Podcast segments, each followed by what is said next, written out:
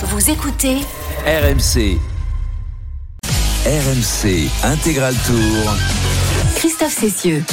Première étape de ce Tour de France et la surprise euh, réalisée il y a quelques instants par un coureur belge nommé Yves Lampart euh, qui, euh, bah, qui a battu tous les grands favoris, Pierre-Yves, et qui pour l'instant est maillot jaune virtuel de ce Tour de France, même si évidemment il reste encore quelques concurrents et que la route est peut-être en train de, s'assécher. Oui, il va falloir être attentif, on ne sait jamais, mais c'est vrai que Yves Lampard faisait partie quand même des garçons spécialistes de l'exercice, du chrono. On le voyait quand même pas s'imposer devant Ghana ou Wout van Aert, mais peut-être qu'il a profité effectivement de cette route qui s'assèche un petit peu désormais. Celui que l'on surnomme euh, John Deere dans le peloton. Euh, je vous le disais tout à l'heure, il est agriculteur, euh, il adore être à la campagne et c'est son surnom. John Deere est en train de faire un exploit d'aller chercher le maillot jaune ici, le premier de sa carrière. Évidemment, lui qui s'était imposé notamment sur à travers les Flandres dans un climat d'ailleurs qui ressemblait à celui de Copenhague aujourd'hui à l'époque. Yves Lampart en 15-17 qui met quand même 5 secondes à Wout van Aert Et et, non. 7 à Tadej Pogacar. Alors on en débattra tout à l'heure et on écoutera la, la réaction de d'Yves Lampart qui euh, a priori euh, sera donc le premier maillot jaune de ce Tour de France. Auparavant, on va accueillir dans, dans l'intégral tour euh, le rédacteur en chef du magazine Pédale. Je ne sais pas si vous connaissez évidemment vous qui êtes des passionnés de vélo, vous connaissez tous. C'est un c'est un magazine qui sort une fois par an, juste avant le départ du Tour de France et où on retrouve des, des papiers très documentés, de très longs papiers. On, on prend le temps de lire Pédale et c'est toujours un plaisir de le lire avant le départ du, du Tour de France. Et puis si vous l'avez pas encore lu, vous avez encore euh, le temps parce qu'il y a plein de choses intéressantes. On accueille donc Pierre Boisson qui est le rédacteur en chef de, de ce magazine. Euh, salut Pierre. Salut, bonjour à tous. Bon Pierre, c'est là. Euh, com- combien d'éditions de, de Pédale c'est- cette année? Ça commence à faire hein? Quelques-unes Alors ça, ça fait peu en numéros, mais ça fait long en année, c'est 12 numéros, donc 12 ans. D'accord. Donc euh, une année pour, pour faire un journal, ça va Vous avez le temps quand même euh, chez Pédale Ouais, nous on aime bien avoir euh, la tête pas trop dans le guidon. Euh, non, on fait, on fait aussi euh, SoFoot, on fait aussi Society, donc on a, je te Ouais, rassure, on a beaucoup beaucoup de boulot. J'imagine. Pourquoi une seule fois par an? Ça, ça- ça veut dire que ce serait pas viable d'en faire deux, trois fois euh, par- par an au moment de la reprise de la saison, au moment du Tour d'Italie? C'est un choix délibéré? Est-ce que euh, économiquement ce serait pas euh, viable de, de faire d'autres éditions? Bah, c'est pas facile parce que c'est vrai qu'on a pas mal de lecteurs qui nous suivent et qui nous demandent d'en avoir plus. Et en même temps, je pense qu'on a un lectorat qui est un peu comme euh, voilà comme le public français qui aime beaucoup le Tour de France parce que ça lui rappelle ses années d'enfance, son adolescence. C'est un public euh, pas forcément méga méga averti qui aime retrouver un peu sa Madeleine de Proust euh, qui est le Tour de France, mais qui est aussi un peu son pédale. Et puis nous, voilà, on raconte un peu des grandes histoires, des grandes épopées. Et finalement, je pense que c'est bien de les égrener au fur et à mesure du temps et de pas s'en et de pas en mettre trop au, fil, au fur et à mesure de l'année, ce qui nous priverait un peu de justement du plaisir de retrouver le, magazine au mois de juin. C'est un, un magazine à feuilleter sur la plage ou justement en faisant la sieste, en regardant le tour. en faisant l'assiette ou, en- ou en écoutant évidemment euh, le tour sur RMC. Euh, Pierre-Yves, euh, voilà, c'est un vrai plaisir de découvrir chaque année. Moi, je, je l'attends avec, avec impatience. Chaque année. Bah, déjà, on a euh, pour beaucoup été fans de, de SoFoot quand, quand ce magazine est, est arrivé et qui a, Qui a révolutionnaire. brisé, euh, voilà, en étant un irrégulomadaire aussi. Donc, on l'attendait, on savait jamais quand il allait sortir, et puis c'était toujours un plaisir. Alors, pédale, bah, on sait quand il sort, mais il y a tellement de temps entre deux numéros qu'on a hâte aussi de pouvoir aller lire ces, ces longs articles avec euh, beaucoup d'humour, euh, des interviews euh, décalées. On, en- on peut lire des déclarations de coureurs qu'on n'a pas l'habitude euh, d'entendre avec des questions complètement loufoques. Moi, j'aime Ouais, ouais, je me rappelle de Jérôme Coppel l'année dernière qui avait répondu à des questions. euh, voilà, il faut, il faut réfléchir. Il faut- tu peux pas le faire. On pose des questions, t'as un peu de temps pour, pour, pour y penser quand même. Hein, Ouais, que- c'est c'est pas facile à trouver les réponses, c'est clair. C'est pas facile. Des fois, il nous, il nous piège bien.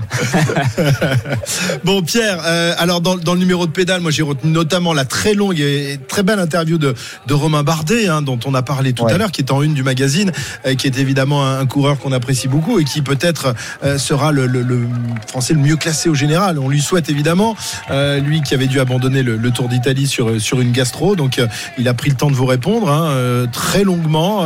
Ça s'est bien passé cette interview. Voilà, il est- il- Ouais. quand on lit les- le, nombre de pages, combien de temps ton reporter a passé de temps avec lui? Bah, en fait, c'est c'est assez marrant hein, l'histoire de cette interview. On n'avait pas du tout prévu de remettre Romain Bardet en couve. Il faisait le Giro, on n'était pas sûr à 100% de ce qu'il allait faire sur le Tour, etc.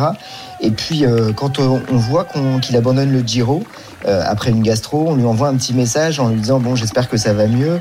Est-ce que euh, est-ce que ça est-ce que tu connais le magazine Pédale et est-ce que tu voudrais euh, qu'on fasse une grosse interview de toi? Et là, Bardet répond. un truc assez marrant, il dit ouais bien sûr je connais Pédale mais je pensais pas être assez cool pour en faire partie. Et il dit mais je suis, je suis chaud, venez chez moi à Clermont-Ferrand, laissez-moi quelques jours, je me, je me remets et puis après je suis, je suis bon. Et donc du coup c'est deux journalistes à nous, Vincent Rioux et Ronan Baucher, qui sont allés le voir. Ils sont passés, euh, ils sont arrivés à 13h, ils ont fait un peu des photos et puis après l'interview elle a duré de 18h ou de 17h à 1h du matin au resto. Ils ont descendu, je crois, euh, une bouteille de vin par personne. Romain Bardet compris parce que euh, voilà, c'est un il passionné de Pinard. Hein. il adore le vin et il dit et sa, sa, sa, sa- sa théorie c'est de dire pas plus d'une bouteille par personne par tête mais en fait on a senti un Bardet un peu euh, différent c'est différent du Bardet très calculateur très rationnel des années euh, des années AG2R où il se mettait une pression de ouf. Bon ça il l'a déjà raconté un petit peu hein. mais du coup euh, nous on l'a pas vraiment interrogé là-dessus. On l'a interrogé sur sa vie sur le, sur le plaisir qu'il retrouve au vélo. Et en fait c'est assez impressionnant dans l'interview, c'est la transparence et l'intégrité qu'il a pour euh, répondre. La deuxième question, je crois, c'est euh, combien tu gagnes? Et il répond Ouais. du tac au tac, euh, exactement, sans, sans tabou et, et voilà, avec, euh, je sais pas, avec une honnêteté euh, et une transparence qui, que je trouve assez rare.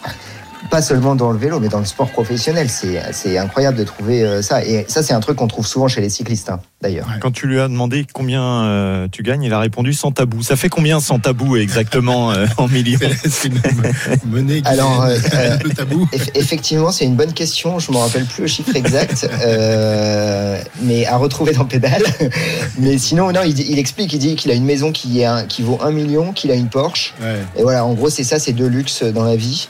Euh, et, pour le reste, il pense qu'il a qu'il a pas besoin de plus. Et il dit ça, il dit euh, qu'il aime bien, par exemple, il aime bien Mbappé. Il trouve que c'est un mec qui réfléchit bien et tout. Il dit, mais en même temps, Ouais. honnêtement, je sais pas ce qu'il fait de son argent. C'est vrai que tout le monde se pose la, la question et, et, pas, et pas que les journalistes. Alors, autre papier très intéressant que tu as écrit euh, toi-même, Pierre, euh, concernant justement le, le contre-la-montre, puisqu'on est au cœur de, de cette première étape euh, et de ce chrono dans, dans les rues de, de Copenhague, euh, où tu as interrogé quelques sommités, évidemment, qui sont d'ailleurs dans ce Bien studio, sûr. Cyril Guimard et Jérôme Coppel. Hein, Jérôme, est- qui a été un très bon spécialiste, l'un des meilleurs spécialistes français, Champion de France. Champion de France également, exactement de, l'exercice, et euh, où, on découvre là aussi finalement euh, cette, euh, ce- ce- ce- cette discipline qui est finalement assez peu mise en avant, qui ne fait pas recette. C'est ce que dit, je crois, Gouvenou, le, patron du Tour de France. C'est souvent des, mauvais, des mauvaises audiences en télé quand, quand as un chrono. Alors que franchement, moi j'adore cet exercice. Et, justement, tu essayes de le réhabiliter en, expliquant un peu bah, tous les tenants et les aboutissants de cette discipline. Ouais, c'est paradoxal parce que c'est vrai que Gouvenou il dit ça. Il dit à chaque fois qu'on met le, le chrono, on se prend des claques d'audience. Et pourtant, dans les dernières années, je sais pas, euh, bon, le, Lemon Fignon évidemment, mais même Mhm. Roglic Pogacar sur la planche des belles filles, ou Bardet à Marseille, ou aujourd'hui, où il y a quand même du suspense, etc. C'est vachement intéressant un chrono. Mais c'est vrai que c'est difficile de voir l'effort. Et on aime bien dans le vélo de mesurer, d'être capa- d'être capable de mesurer la souffrance euh, des, des sportifs. Et dans le chrono, ils sont assis et c'est très beau. Moi, j'adore voir Ghana euh, posé comme une statue sur son vélo. Mais pour le commun des, des voilà des, des amateurs, disons, c'est pas évident à mesurer. Et donc du coup, c'est ça. Govnou, il dit, j'essaye de créer des parcours qui euh, qui font lever les, les mecs de leur selle. Et puis euh, nous, euh, voilà, moi ce que j'ai essayé d'expliquer dans le, dans le papier, c'était qu'en fait le chrono, c'est pas euh, simplement appuyer le plus fort possible sur les pédales. Il y a plein plein de, de petits détails techniques, euh, tactiques qui sont pris en compte. Alors euh, voilà, notamment le, et ça c'est c'est Cyril qui le dit, hein, le, la base la base du chrono, c'est de trouver le compromis entre la biomécanique et l'aérodynamique. Concrètement, ça veut dire quoi? C'est d'être capable de trouver la position dans laquelle on pourra fendre l'air avec un minimum de Mhm. résistance, mais en étant capable de pédaler. C'est-à-dire que le mieux, ça serait d'être roulé en boule comme une tortue, mais rouler en boule comme une tortue, il y a personne qui, y a personne qui est capable de le faire. Ouais, ouais. Et il y a d'ailleurs Cyril, il y a eu des, des, des- des tentatives. J'imagine que toi aussi tu as, tu as dû faire des, tentatives pour essayer de trouver une, une position euh, justement plus aérodynamique. Mais euh, finalement, il faut aussi une position naturelle dans laquelle le, le coureur se sent à l'aise. Sinon, euh, c'est pas performant tout ça. Ben, c'est pas trop le problème d'être à l'aise sur un contre-la-montre, on sera jamais à l'aise puisqu'on est à fond. Donc comme ça fait mal de partout, euh, euh, dire ben on est on est à l'aise, on est dans le plaisir, non, un contre-la-montre, c'est l'épreuve de vérité, c'est celle où on se fait le plus mal. Et d'ailleurs, il n'y a pas de, coureur qui arrive à remporter des contre-la-montre euh, en n'allant pas euh, au bout de la souffrance avec des taux de lactate euh, énormes. Et il faut supporter la souffrance provoquée, les brûlures provoquées par le lactate. Donc ce qu'il faut surtout trouver, c'est la position où vous allez pouvoir passer le plus de puissance, le plus de force. Mais tout en allant chercher le coefficient de pénétration dans l'air le plus faible. Après, il faut s'entraîner pour le faire. Alors, je- vais revenir sur euh, ce, que- ce qui a été dit euh, il y a quelques instants. Euh, le contre-la-montre ne fait pas recette. En gros, c'est ça. Oui, c'est pour Mais- ça d'ailleurs que le- les dirigeants du, du Tour ont diminué le nombre de, de- de- de kilomètres de chrono alors qu'on dépassait Mais les il est là, le 150 problème. il y a- il y a 30 euh, il y a 30 Mais ans. il est là le problème. Ouais. Si ça fait pas recette, on les fait de plus en plus courts. Puisqu'on les fait de plus en plus courts, ils ont de moins en moins d'importance sur le déroulement de la course. N'oublions pas qu'à une époque, ça remonte à quelques années, vous aviez le Grand Prix des Nations, vous aviez le Grand Prix de Fourmi. Sur le Tour de France, vous avez eu jusqu'à trois, euh, trois étapes contre la montre. Et ces étapes-là, qui s'appellent donc les, les, les, les, étapes de vérité, l'épreuve de vérité, euh, c'est elles qui le- le classement général en partie. Après, il fallait quand même bien grimper. Mais euh, aujourd'hui, on a diminué progressivement. Alors pourquoi? Un, parce qu'Antil était trop fort contre la montre. Deux, parce que Hino était trop fort contre la montre. Euh, trois, parce que tel coureur était trop fort. C'est-à-dire que... Et, et 4 parce qu'on n'a plus un Français capable de, de Euh, remporter en- un en- contre-la-montre en en- plus. Hein. Mais c'est plus, ça a été plus pour empêcher les rouleurs de contre-la-montre de dominer le Tour de France. Donc on a diminué et on finit par faire des Tours de France avec 25 km d'épreuves contre la montre. Ça n'a plus d'intérêt, les gens ne comprennent plus Ce que c'est qu'un contre-la-montre. Et puis la question, là on a From actuellement euh, euh, à, à l'écran euh, en course. From a dit il faut supprimer les vélos de contre-la-montre. Et il a raison, c'est le vélo le plus dangereux. C'est là où il y a le plus de chutes et là où on se blesse le Ça, plus. c'est les conneries. Et, et- c'est peut-être des conneries, mais c'est une, Froome, une dit ça réalité. depuis qu'il est tombé. Avant, il se plaignait pas que les vélos de chrono, fallait les enlever. Donc, depuis qu'il a pris sa gamelle, faut enlever les vélos. Mais oui, s'il avance plus maintenant, c'est depuis sa chute, malheureusement pour lui, mais ça vient pas du Mais vélo. Il euh, avait je, déjà pas lâché je- les mains. je- continue à dire que le vélo de contre-la-montre n'est pas un vélo où tu es en sécurité. Uh-huh. Avec Donc, les roues euh, et puis les- si vous remettez les vélos normaux, Ouais. vous allez voir que ça va aussi bouger les résultats des contre-la-montre. Bon, Pierre, tu vois que tu as Oui, ouvert qui est le, vrai, le c'est que débat. là, ça fait. Non, ce qui est vrai, c'est que ça fait une petite différence maintenant, les, les, chro- les, les vélos de chrono, entre les équipes les plus riches et les, et les, et les moins budgétés. Parce que là, on l'a vu, hein, les Jumbo, ils avaient l'air d'avoir euh, une super pneumatique, etc. Mais il y a, y a vraiment des équipes qui investissent beaucoup d'argent sur le développement à la fois des vélos, des combinaisons, des casques, etc. Et c'est pas le cas pour toutes. Donc ça peut faire, c'est pas de la Formule 1 encore, mais ça peut faire des grosses différences entre les, entre les écuries, disons. Très bien, merci Pierre d'être venu nous, nous parler de, ton magazine. Il y a plein d'autres choses, hein, notamment une- un, un très beau papier sur euh, Popovic, euh, l'ancien euh, euh, coureur ukrainien qui justement essaye d'aider son peuple en, en- en apportant des, des provisions et des, des- biens de première nécessité en traversant les, les frontières. Merci Pierre Boisson, donc pédale à retrouver un peu partout. Ça coûte combien? C'est pas très cher, non? Ça va Pierre? C'est 6,50 euros. Oh, ça va, c'est raisonnable. C'est à la portée de, de- de la bourse de Pierre-Yves Leroux. Bah oui. Hein, voilà. Il va l'acheter. Il l'a déjà acheté. Merci Pierre en tous les cas et à très bientôt. Donc à l'année Merci à prochaine, vous. quoi, en gros. C'est ça, on se, on se voit pas avant l'année prochaine. Quoi. Bien sûr, Bah, l'année prochaine.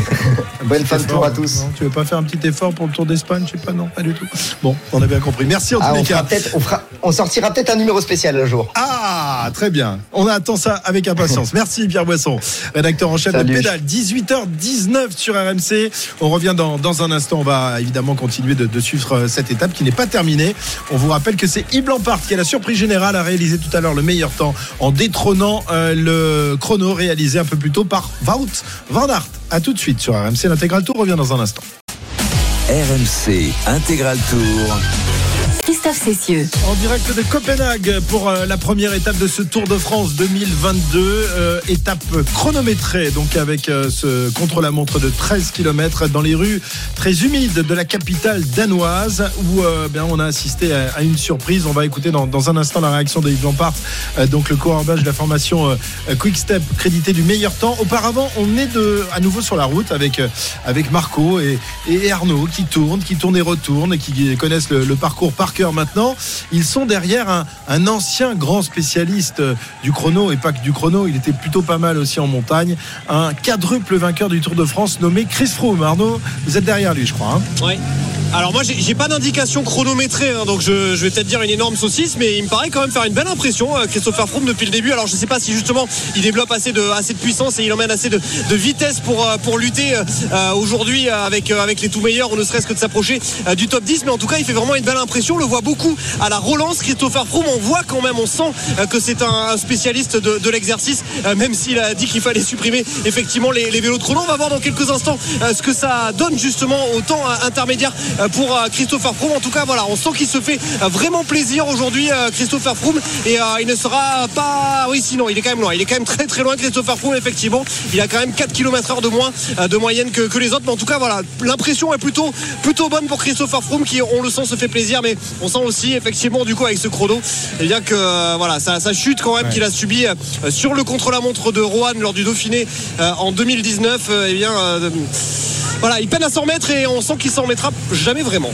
Ouais, d'ailleurs, il, il le disait, ben, il retrouve du, du- du plaisir à faire le, le Tour de France, mais euh, lui qui rêvait de rejoindre le club des 5, 5 victoires dans, dans le Tour de France, a bien compris que ce ne sera pas possible. Chris Froome qui est crédité d'un retard de combien? 41 secondes au temps intermédiaire. Donc, euh, bah, si on multiplie par deux, euh, on verra si c'est le cas, mais euh, ça sera quand même loin. assez loin, euh, Chris Froome, du temps de Yves Lampart. Mm. 15 minutes 17 pour euh, John Deere. On rappelle que euh, le tracteur n'est pas dans l'équipe. hein. En revanche, euh, Quick Step, Tim de Klerk, qui finalement n'a pas pu prendre le, départ. Mais c'est Yves Lampart qui, pour l'instant, Mm. est virtuel maillot jaune. Et toujours cette question concernant Chris Froome, Jérôme. Mais franchement, quand tu as gagné quatre fois le, Tour de France, euh, t'es retrouvé euh, comme ça euh, à la traîne avec un retard de 40 secondes à, mi-parcours. Est-ce que c'est digne d'un champion de ce niveau-là? Bah, en tout cas, mentalement, ça doit être très dur. Alors après, ça prouve qu'il est euh, vraiment passionné par le vélo parce qu'il s'entraîne, euh, j'imagine, autant qu'avant et pas du tout avec les mêmes résultats. Faut avoir envie de, quand on prend une gamelle comme ça, de revenir, euh, de faire tous les efforts, la rééducation, essayer de retrouver son niveau, etc. Euh, certains disent oui, c'est pour l'argent. Bien sûr qu'il gagne très bien sa vie, mais je pense qu'il en avait assez avant. C'est avant tout pour la passion. Quand tu te tapes, tu as gagné quatre fois le tour et tu te tapes Groupetto toutes les étapes de montagne avec des coureurs que tu voyais jamais avant dans, sur les étapes de montagne. Mentalement, ça doit quand même pas être facile. Et puis il risque toujours euh, les, les chutes, etc. Euh, moi, je l'admire pour ça et je crois que sa cote de popularité a bien réaugmenté depuis qu'il a repris après sa chute Ah, mais et on sait que domine les- plus. On sait que les Français préfèrent les gens qui ne gagnent pas, plutôt winners. hein. Ça, ça ça. Été le- le- notre problème. Euh, Cyril, ton, ton avis sur le, le cas Chris Froome? Euh, il, il- il préfère les winners quand ils ont quand même gagné. C'est-à-dire que le coureur qui gagne jamais, c'est pas celui qu'on va obligatoirement euh, reconnaître dans la rue. Mais euh, je, je partage un peu le sentiment de, de Jérôme. Euh, bon, ok, il a, il a, euh, il a eu un pont d'or pour entrer dans, dans, dans cette équipe, mais euh, ce qu'il fait depuis deux ans, quelque part, euh, force le respect. Autant, euh, et je faisais partie de ceux qui n'étaient pas fans de, euh, de, de Chris Froome euh, euh, depuis d'ailleurs les, les événements entre, entre Wiggins et lui sur le Tour de France, là où il avait un petit peu ridiculisé euh, Wiggins. Euh, C'était pas ma tasse de thé. Puis il y a eu plein de doutes aussi. hein. Euh, Il y a l'affaire Qu'est-ce que de- tu lui as mis pendant des années Tu es en train d'essayer de te rattraper, mais tout est enregistré, tout est dans les archives. mais- mais- ressortira tout Ah, c'est incroyable. Mais on a, on, a, on a évoqué la montée du Puy de Dôme où vraisemblablement euh, il y avait euh, peut-être un moteur. Euh, bon, il y a les 2000 nanogrammes qui sont venus se greffer là-dessus. Le Ventoux, le Ventoux, Le Ventoux, oui. hein, à pied. À pied. En plus, oui. Plus celui-là, oui. Euh, où là, c'est scandaleux ce, que les commissaires de, course euh, ont fait. Donc il y a, tout ça aussi. Mais aujourd'hui, on a l'impression qu'il est rentré dans une forme de, euh, fin de carrière. euh, où il démontre, oui, que s'il est là et qu'il fait les efforts tels qu'il les fait, même s'il retrouve plus le coup de pédale, ça veut dire quand même que euh, il a, il, a véritablement euh, une passion pour le vélo. D'ailleurs, quand, quand on regarde le début de sa carrière, euh, je pense que s'il n'avait pas eu la passion, il ne serait pas arrivé au niveau où il est arrivé. Donc, bah, écoutez, re- respectons sa fin de carrière, respectons euh, l'homme en tant que tel, et je pense que il aura quand même à la fin fait une belle carrière. Euh, Arnaud, tu avais quelque chose à ajouter là-dessus d'ailleurs? Oui, oui, non, simplement pour, pour dire quand même qu'on a pu mesurer sa cote de, popularité euh, ici. C'est Jérôme qui parlait de la popularité. C'est vrai que c'est assez impressionnant. C'est-à-dire que quand euh, le speaker euh, l'a annoncé au, départ, Marc Chavet, il y, a, quelques minutes, il y a vraiment eu la foule qui s'est soulevée en quelque sorte, comme rarement elle l'a fait aujourd'hui. Peut-être autant d'ailleurs que pour tout à l'heure Jonas Vingegaard. Non, il a vraiment une cote de popularité absolument énorme.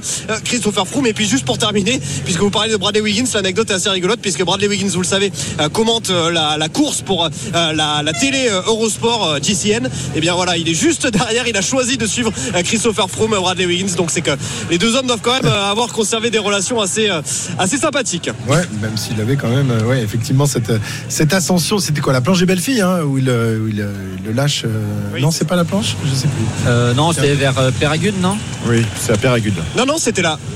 Ah bon Dans la planche, il me semble aussi qu'il y a- une. euh, Non, c'est la planche. Hein. où Chris Froome se retourne, oui, Wiggins est derrière lui. Et... Non, je pense Non, pas. non D'accord, bon, écoutez, On peut lancer les paris, mais euh, Il me semblait, il me semblait. miserait sur Péragude. Euh, ok, euh, on va écouter le leader provisoire, peut-être définitif d'ailleurs de, de cette première étape du, du Tour de France. Donc Yves Lampart, le coureur belge de la formation Quick Step, alors que l'un de ses équipiers s'élance euh, à l'instant, euh, repêché euh, par la, la, la, la peau, la peau des fesses, un certain Florian Sénéchal, champion de France il y a moins d'une semaine à Cholet, euh, qui ne devait pas participer à ce Tour de France et qui est donc présent, même si aujourd'hui il ne porte pas la tunique bleu, blanc, rouge, puisque c'est un, un chrono.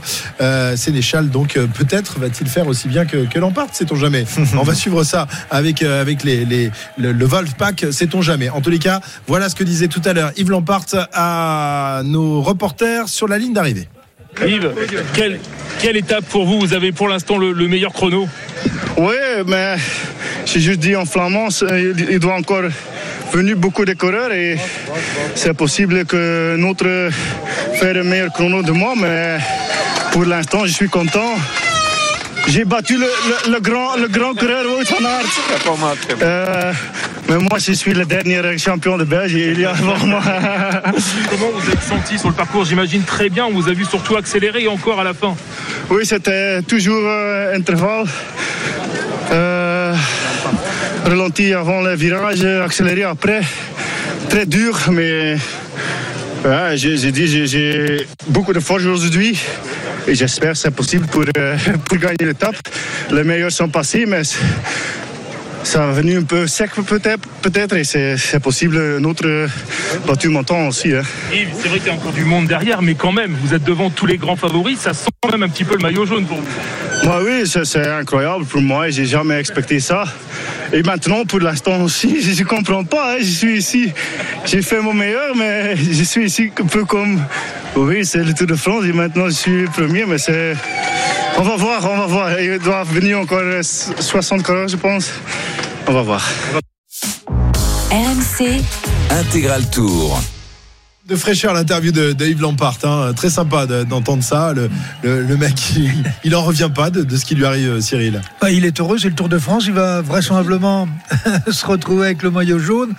Euh, ce serait quand même dommage qu'il fasse la gueule, quoi. Ah non, non, mais il fait pas Mais euh, non, non, là, il est, il est heureux, il est aux anges. euh, espérons que, enfin, on pourrait espérer que, par exemple, Sénéchal le batte, mais ce sera peut-être pas, ça sera peut-être pas évident. Non, beaucoup de fraîcheur chez ce coureur qui, qui euh, réalise euh, le plus bel exploit de sa carrière. Alors que Christopher Froome va en terminer dans, dans un instant à plus d'une minute. Euh, D'Yves Lampard justement, le quadruple vainqueur du, du Tour. Chris Froome euh, qui termine dans quelques instants avec un retard d'une minute 15. Une minute 15 de retard donc pour Christopher Froome qui ne remportera vraisemblablement jamais un cinquième Tour de France. 18h30, direction Wimbledon. Eric Salio pour faire un point sur nos Français et nos Françaises engagés encore dans le tournoi londonien. Alors la mauvaise nouvelle, malheureusement, c'est l'élimination d'Hugo Humbert, sorti en quatre manches par euh, le Belge David Goffin, 4-6, 7-5, 6-2, 7-5. Beaucoup de regrets car il a mené 5-2 au quatrième, il a même eu des, des balles de 7, donc c'est terminé pour lui. Il ne reste plus qu'un Français en lice, ce sera Richard Gasquet demain. Côté féminin, ça se passe bien pour Caroline Garcia qui vraiment tient une forme extraordinaire. Euh, victorieuse la semaine dernière en Allemagne. Elle mène une manche à 0 face à la chinoise Zhang. 7 jeux à 6. Elle produit un tennis extrêmement offensif. C'est brillant. faut que ça tienne parce que Zhang est une coriace. Donc 1-7-0 pour Caroline Garcia. Merci Eric, il est 18h31, vous êtes sur RMC, l'intégral tour, c'est pas fini, pas encore, hein. il reste encore quelques coureurs euh, qui doivent euh, en découdre avec ce tracé dans les rues de, de Copenhague, 13 km on vous le rappelle pour l'instant, meilleur temps réalisé par Yves Lampart. Mais on va surveiller encore quelques coureurs hein, euh, qui pourraient euh, éventuellement euh, venir battre ce temps. Brent Van Moor, Jonathan Castroviro, Tige Benot, Alberto Bettiol, Alexei Lutsenko qui s'élancera à 18h42 ou pourquoi pas, pourquoi pas, Michael Honoré, le Danois sur ses terres ou encore Tom Pitcock. Voilà quelques noms éventuellement de garçons qui pourraient aller chercher la victoire et le maillot jaune. Et le dernier coureur à s'élancer, ce sera l'Espagnol Marc Soler tout à l'heure à 18h55. Il arrivera un petit, un petit quart d'heure plus tard. Euh, donc euh, fin de, fin de l'étape à 19h10. Et donc Yves Lampard devrait euh, peut-être s'emparer du maillot jaune. Le premier maillot jaune de sa carrière. C'est pas rien quand même pour ce coureur belge. À tout de suite sur RMC. RMC Intégral Tour. Christophe Cessieux. 18h37, vous êtes toujours, euh, toujours sur la route du Tour, euh, ici à, à, Copenhague, la capitale du Danemark, d'où euh, le Tour de France s'élance cette année. 24e fois que le, la, grande la grande boucle pardon, s'élance de, de l'étranger. Première fois qu'elle s'élance d'aussi, d'aussi loin dans le nord. On est presque au cercle polaire. Pas encore, tout à fait, mais voilà, on n'a pas l'impression, car le, le, temps a été très chaud depuis qu'on est arrivé ici. Mais aujourd'hui, ça s'est gâté avec cette pluie fine qui est même plus que fine, qui s'est abattue sur les coureurs notamment en, plein milieu de, l'étape lorsque euh, tous les grands favoris se sont élancés.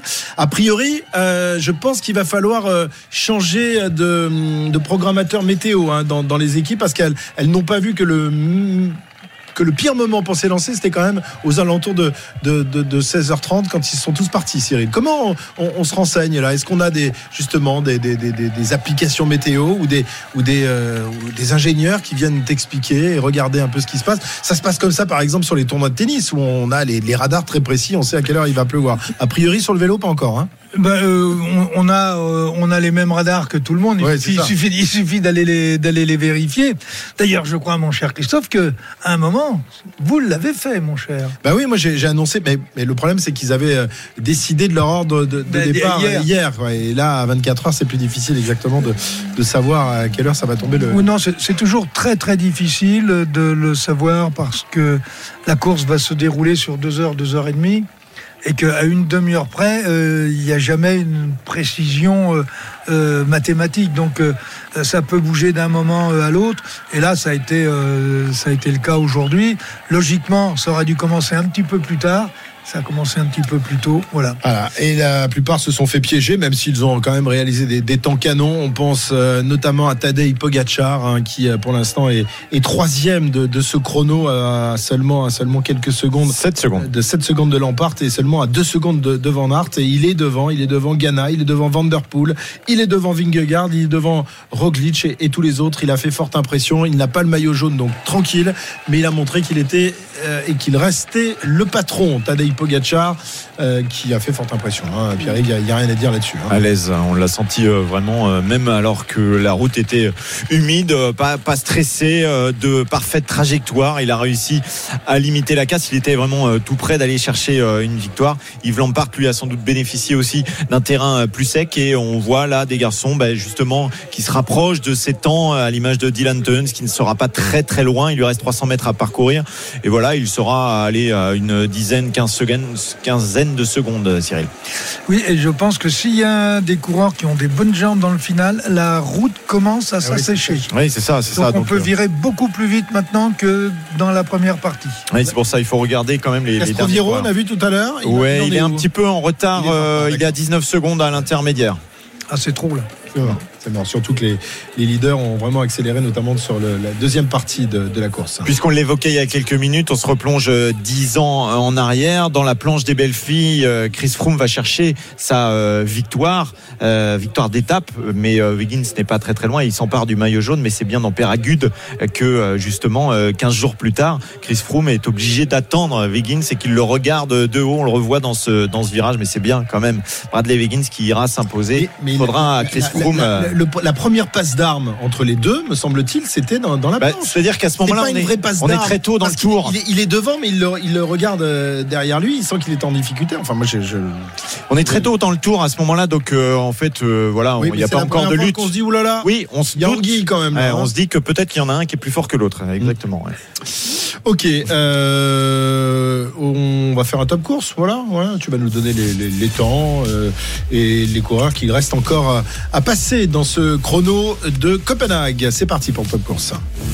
Avec Yves Lampart qui a donc le meilleur temps pour euh, le moment. Yves Lampart euh, qui a réalisé ses 13 km 200 en 15 minutes 17. Il est à 5 secondes plus rapide que Wood van Aert, 7 secondes plus rapide que Tadej Pogacar, 10 secondes que euh, Ghana qui était le favori, mais on soupçonne peut-être une crevaison lente pour euh, l'Italien. Mathieu Van Der Poel est à 13 secondes, Jonas Vingegaard à 15 secondes et Primoz Roglic à 16 secondes. Le premier français reste toujours Benjamin Thomas, mais beaucoup plus loin. Il est 22e et on va surveiller encore quelques euh, coureurs qui vont euh, s'élancer. Il n'y en a plus que 13 là. hein. Ouais, il reste euh, Brent Van Moor, il reste euh, Mickaël Honoré, à moins que euh, Mickaël Honoré, le Danois, décide euh, de déclarer sa flamme à quelqu'un, puisque il y a deux ans, avant un chrono euh, sur le Giro, il, il avait mis le genou à terre pour euh, demander en mariage son, euh, sa future épouse. C'était juste avant de prendre le départ du chrono sur le Giro. Il Bon, bah là, je pense les- que maintenant c'est bon. du coup. Non, il avait l'air à l'aise, il avait la bague dans la boîte, euh, voilà, et puis ensuite il était monté sur le vélo. Michael Honoré, le Danois qui va vivre un moment forcément exceptionnel, lui qui est d'un petit village qui s'appelle Frederica, où on sera euh, dans euh, quelques jours, ça sera demain ou après-demain, Demain. tout près d'ici, Frederica. Et il aura plein de supporters dans quelques instants au bord des routes. De l'autre côté du pont, hein, le pont Ah. qu'on va franchir. Ouais, le Grand Belt. RMC, Intégral Tour. Allez, 18h43, on s'interrompt encore quelques instants et on revient pour euh, le final de, de cette étape. Bon, c'est un peu bizarre parce que euh, habituellement dans, dans un chrono, notamment un chrono de, de fin de tour, eh bien les, les, les leaders du général s'élancent les, les derniers. Bon là, ils nous ont joué un mauvais tour. Ils se sont joués un mauvais tour à eux-mêmes d'ailleurs en s'élançant en, en début d'étape. Donc il n'y a plus beaucoup de, de suspense euh, pour, pour la victoire d'étape et pour le maillot jaune. Mais bon, euh, il y a encore peut-être quelques possibilités. Eric Salio, à nouveau des tours par, par Wimbledon. Eric, où en est-on? Ouais, avec Caroline Garcia, donc on suit son match, c'est son troisième tour face à la, à la chinoise Zhang, 1-7-0 pour la lyonnaise, un tie-break rondement mené avec beaucoup de d'agressivité, de, de percussion. Elle est vraiment impressionnante. Maintenant, il faut tenir le rythme. Deux jeux à un dans la deuxième manche pour euh, euh, la chinoise. Euh, sur le central, c'est passé pour Novak Djokovic, mais bon, j'avais oublié de vous le dire tout à l'heure, mais il n'y avait pas de, de suspense. Et actuellement, c'est euh, Nori Johnson, mais sur le cours numéro 1, il y a la pépite espagnole, Carlos Alcaraz, qui est opposé à Oscar Otto, l'allemand. 1-7-0 pour Alcaraz, 6-3 et 1-0 dans le deuxième pour euh, la pépite. Merci Eric. Allez, 18h44. On revient dans, dans un instant pour euh, la suite et la fin de l'intégral tour. La fin provisoire, première journée. On est encore là pour trois semaines. RMC Intégral Tour. Christophe Cessieux. Pour les dernières minutes de la première étape du Tour de France 2022 dans les rues de, de Copenhague, il reste encore une poignée de, de coureurs euh, qui euh, doivent en passer par cet exercice chronométré de 13 km 200. Il y a toujours autant de, de monde, j'ai l'impression, sur euh, le bord des routes pour applaudir. Euh, voilà, c'est pas les, les- les meilleurs coureurs qui, qui sont actuellement en course, même s'il reste quand même de, de- de- même si quand on fait le Tour de France, on est un très grand coureur. Oui, manière, et puis hein. quand vous n'avez jamais pu voir une étape Oui, du du- sanglade, par exemple. Oui, en plus. Et puis quand vous avez jamais vu une étape du, du, du Tour de France, bah, vous avez envie de rester jusqu'au bout parce que vous savez pas jusqu'à quand il faudra attendre, combien d'années il faudra encore attendre pour avoir une étape du Tour. Donc euh, ils sont encore très très nombreux, ça crie. Il y a des drapeaux euh, danois un petit peu partout, beaucoup beaucoup de, de jaunes aussi. Les, les, les boutiques officielles euh, du, du Tour de France étaient ouais, envahies toute la journée pour acheter des maillots, acheter des souvenirs. Euh, ils s'en sont donnés à cœur joie les Danois sur cette journée et ça va continuer encore pendant tout le week-end. Exactement. Il y en a qui sont rentrés au Bercail. Hein. euh, Ah, regarde, il y en a qui sont rentrés au Bercail. Avec la pluie, ouais. quand même, on, a Ouais. douché, on a douché quelques-uns. Il y a un tout petit peu moins de monde euh, quand même, pour être tout à fait honnête, euh, qu'en dé- qu'en début d'étape. Enfin, Tu bon, veux dire reste, que je suis pas honnête, quand même une c'est sacrée ça fête. Euh, non, c'est pas du tout ce que j'ai dit. Euh, c'est voilà, euh, voilà le, le constat, le constat est terrible. À 7 km de l'arrivée derrière Alexei Lutsenko, je, je viens de, de constater qu'il y avait quand même beaucoup moins de, de monde au bord des, au bord de la route.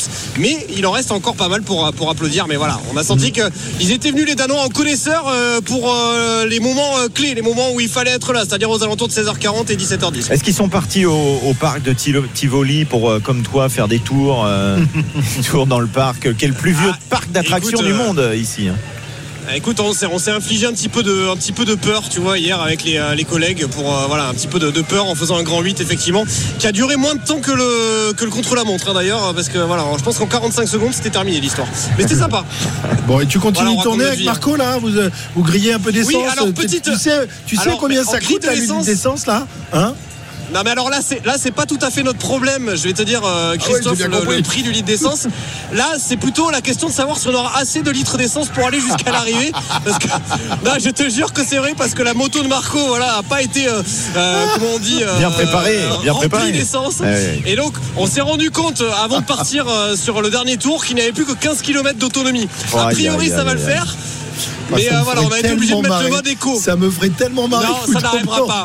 Ça n'arrivera pas parce que si, si Marco est parti, si Marco m'a dit on le fait, alors que j'ai dit trois fois, t'es sûr qu'on le fait? Il m'a dit oui, oui, oui, je suis sûr, c'est qu'on va arriver au bout. J'ai aucun Ah, doute. il connaît sa bête, hein, je il sais connaît que tu sa te bête, le hein, Ah ouais, ça me ferait, ça me ferait Ouais. vraiment marrer. C'est vrai, c'est-à-dire que c'est vrai, on, on rigolerait de, vous voir euh, doublé par les coureurs et en train de pousser la moto au milieu des rues de Copenhague. Ce serait quand même un bon moment. pour sortir du parcours, c'est pas évident en plus. Hein, c'est barriéré de tous les côtés. Hein. Je pense que.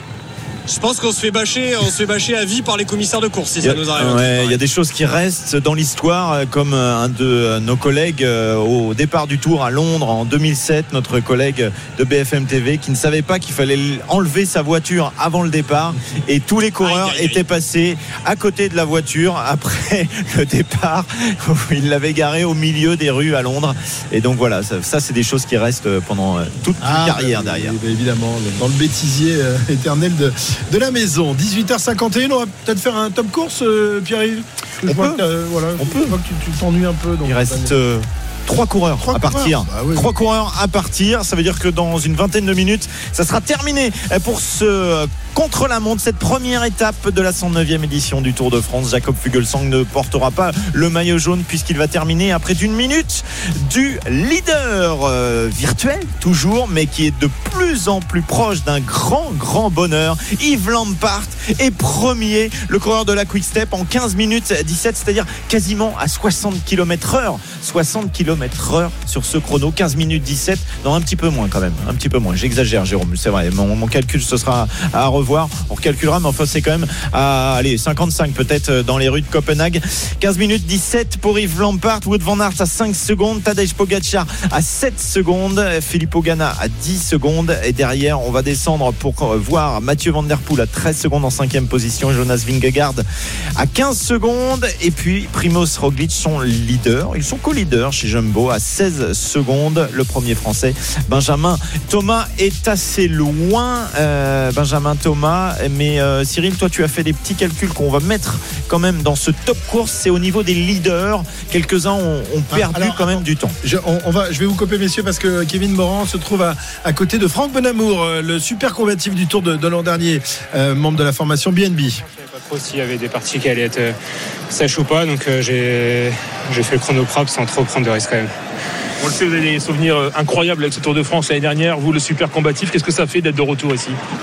Ah, ça fait plaisir, j'attendais ça depuis, euh, bah, depuis l'an passé, j'avais envie de, de revenir et maintenant c'est le tour est lancé, j'espère que ça me sourira autant que, que l'an passé, voire mieux. On sait que le début de saison avait été un peu compliqué, il y avait quelques bobos.